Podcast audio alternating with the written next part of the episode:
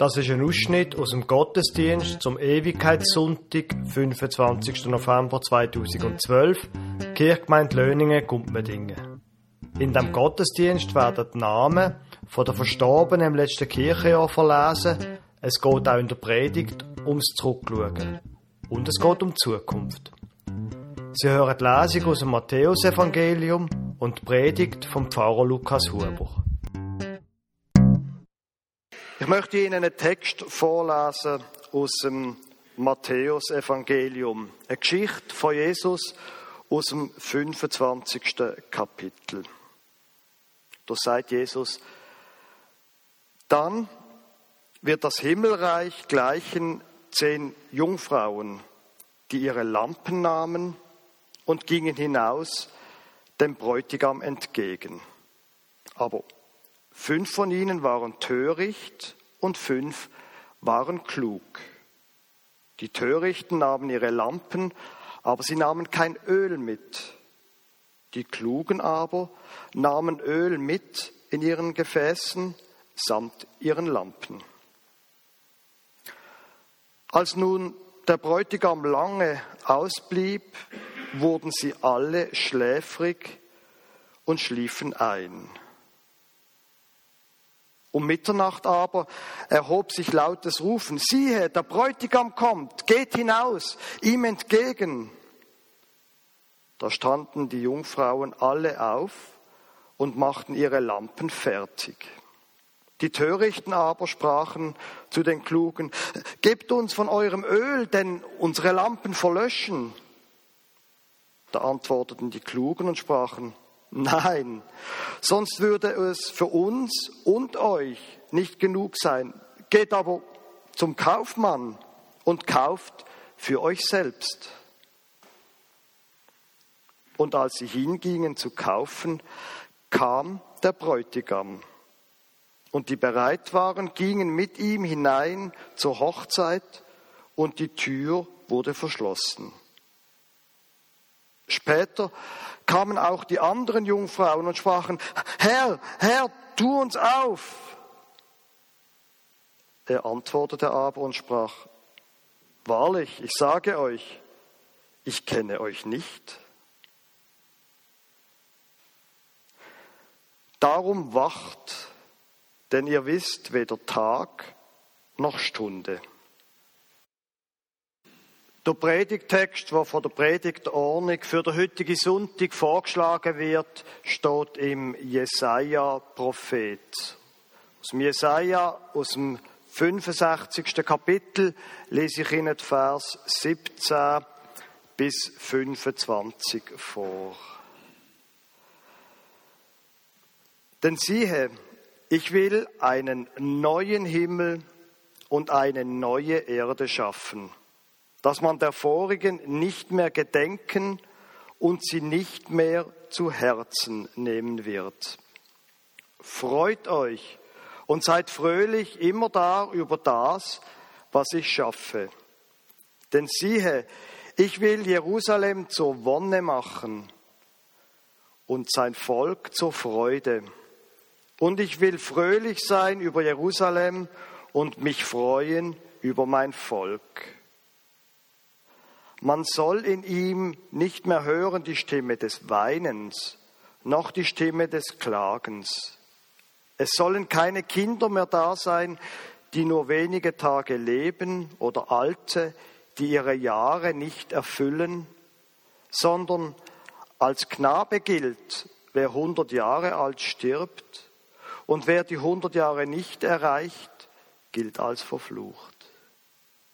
Sie werden Häuser bauen und bewohnen, sie werden Weinberge pflanzen und ihre Früchte essen. Sie sollen nicht bauen, was ein anderer bewohne, und nicht pflanzen, was ein anderer esse. Denn die Tage meines Volkes werden sein wie die Tage eines Baumes, und ihrer Hände Werk werden meine Auserwählten genießen.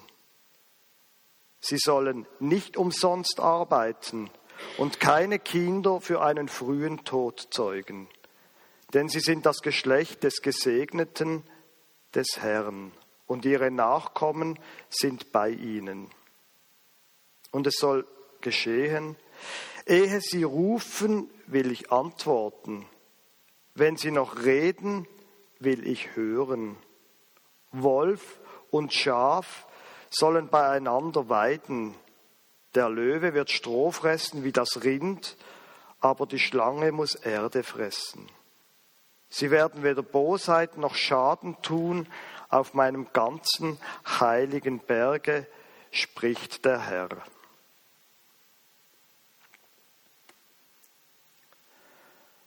Liebe gemeint, Ewigkeitssonntag, das bedeutet, wir schauen nochmal zurück. Es heißt, wir erinnern uns an verstorbene Menschen. Es heißt, wir tun nochmal Abschied nehmen. Für manche von ihnen ist wahrscheinlich der Abschied schon ziemlich weit weg. Vielleicht kann man sich nicht einmal mehr ans Thema von der Abdankung erinnern. Für andere ist es vielleicht erst Wochen her und in manchen Fällen ist es gar nicht so einfach zum Abschied nehmen. Manche Verstorbene sind noch so da, so präsent, wie wenn es erst gestern gewesen wäre. Wir hängen am Vergangenen. Und gleichzeitig, in den meisten Fällen ist es so, wie es in dem Predigtext geheißen hat. Die Ruhe geht vorbei, das Leben geht weiter und der Schmerz nimmt ab. Natürlich, das Verräumen von allen Sachen, wenn man muss eine Wohnung oder ein Zimmer räumen, das erinnert einen stark an den Abschied. Man hat noch Papierarbeit zu tun. Nach einem Todesfall, das kann sehr anstrengend sein. Aber je mehr dass der Verstorbene in den Hintergrund geratet, desto mehr werden neue Sachen wieder möglich. Man freut sich wieder über das, was sonst los war, was sonst los ist. Man packt manche Sachen wieder an, man knüpft vielleicht neue Beziehungen oder tut alte wieder auffrischen. Und manche Menschen haben dann, wenn sie in ihrem eigenen Leben einfach weitermachen, zuerst ein schlechtes Gewissen. Aber es ist ganz normal. Und das schlechte Gewissen geht mit der Zeit vorbei. Allerdings, speziell wenn man lang geheiratet war, zum Beispiel, dann muss man wirklich selber etwas machen. Man muss aktiv Freundschaften pflegen oder neu aufnehmen. Man muss von sich aus auf andere zugehen, sonst ändert sich's nicht. Das braucht Überwindung. Aber nach meiner Erfahrung geht's und gelingt's in den allermeisten Fällen. Ein Abschied ist ein Neuanfang. Es klingt banal, ich gebe es zu, aber es ist einfach so. Um einen Neuanfang geht es auch in unserem Predigtext. Gott will etwas Neues schaffen, heißt da im Jesaja-Buch. Das Vertrauen auf den Gott, wo der Jesaja davon redet, wo die ganze Bibel darüber redet, das Vertrauen auf Gott kann das Abschied nehmen leichter machen. Nicht etwa, dass der Schmerz einfach irgendwie wegzaubert wäre oder sonst irgendetwas völlig Skurriles. Das nicht, aber wir sind nicht allein mit dem Schmerz, wenn wir den Kontakt mit Gott suchen und finden. Die verstorbene Person hat vielleicht einen grossen Teil im eigenen Leben eingenommen und jetzt ist sie eben nicht mehr da. Aber Gott, der ist immer noch bei mir. Er ändert sich nicht. Auf ihn kann ich mich verlassen. Mit ihm kann ich immer reden, auch wenn ich jetzt eben ganz allein im Haus bin. Mit dem Tod ist nicht alles vorbei. Gott bleibt bei mir.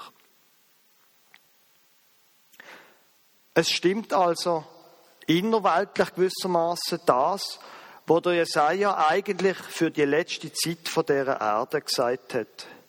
Gott schafft etwas Neues. Weil er bei uns ist. Drum entsteht Neues. Er will uns helfen, aufzubrechen in eine neue Zeit. Es stimmt also innerweltlich Beobachtung, dass Neues anfängt. Es ist aber natürlich in dem Text gemeint als eschatologische Verheißung, als eine Verheißung für eine Zeit in der Zukunft von dieser Erde. Gott wird, so heißt da im Prophet Jesaja, Gott wird einen neuen Himmel und eine neue Erde schaffen. Der Gedanke erscheint zur Zeit von Jesaja zum ersten Mal und zieht sich dann durch. Und im der letzten Kapitel von der Bibel ist auch von einer neuen Erde und von einem neuen Himmel dreht. Der Jesaja redet davon, von der Hoffnung auf einen neuen Himmel und eine neue Erde und genährt wird die Hoffnung von den schlimmen Erlebnis, wo hinter dem Volk Israel liegt. Jerusalem ist zerstört worden, die Oberschicht vom Land ist verschleppt worden, die Hoffnung ist kaputt und zu Ende. Aber nein, auch wenn das Land verwüstet worden ist, das ist nicht das Ende. Ich werde mich nochmal über euch erbarmen, sagt Gott da. Das Beste, das kommt erst, sagt der Jesaja. Die Hoffnung, liebe Gemeinde, steht manchmal ganz quer zu den Erfahrungen im Alltag. Hoffnung auf ein neues Leben, manchmal können wir gar nicht daran glauben. Die Hoffnung steht auch quer zu allem, was das Volk damals erlebt hat. Wie soll nochmal etwas Neues werden, wenn Stadtmauern geschleift sind und der Tempel abgefackelt. Wie soll noch etwas Neues werden, wo ich jetzt allein bin?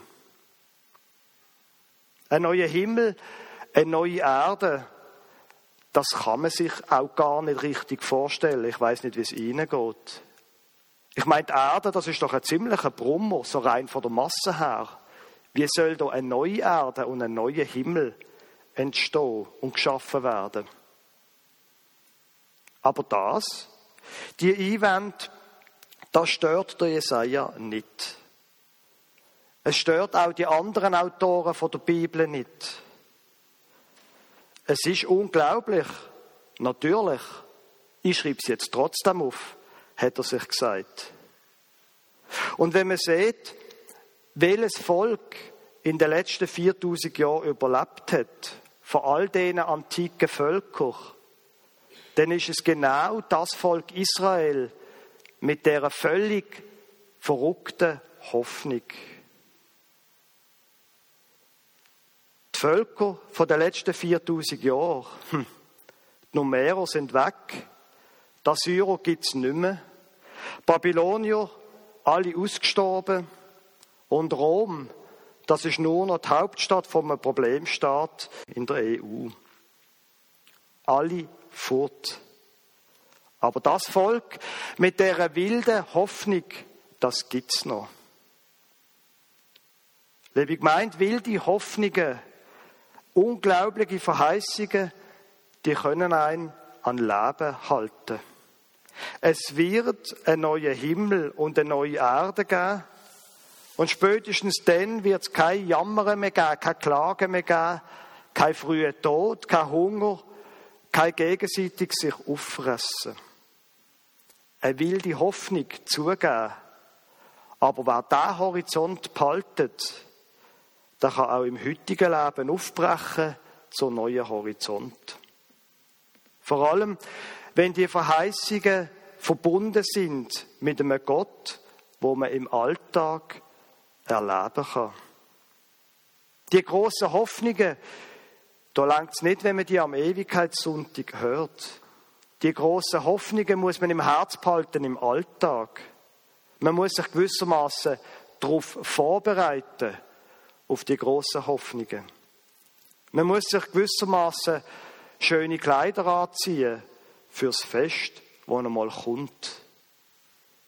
haltet eben die Kleider an und den Gürtel zu und die Lampe parat, bis es losgeht. Um so ein Fest ist ja auch vorher in dieser Lesung gegangen. Da war die Rede von fünf Brutjungfern, von zehn Brutjungfern, fünf Schlauen und fünf weniger Schlauen. Die einen haben Öllampen mitgenommen, weil der Brütigam ja sicher bald kommt. Und die anderen haben zusätzlich zu den Öllampen noch Ersatzöl mitgenommen, weil ja manche Stars ein bisschen länger auf sich warten. Und tatsächlich, der Traum auf eine bessere Welt, der Traum von einer besseren Welt, von einem neuen Himmel und von einer neuen Erde, der ist immer noch nicht umgesetzt. Auch 2500 Jahre nach dem Jesaja. Der Traum braucht viel Geduld. Die wilde Hoffnung braucht Geduld. Unsere Lesung Sie haben es vorher vielleicht auch gespürt. Das ist auch so eine Art eine Drohung, die der Jesus ausspricht. Wenn man kein Ersatzöl dabei hat, wird man nicht lange durchhalten und dann wird man nicht dabei sein am großen Fest. Und wenn man das irgendwie moralisch versteht, dann ist es sehr eine unangenehme Vorstellung, die Geschichte von Jesus. Vorstellung, da ist ein Gott, der einen bestraft, wenn man nicht alles richtig macht. Da haben viele Menschen Widerstand dagegen.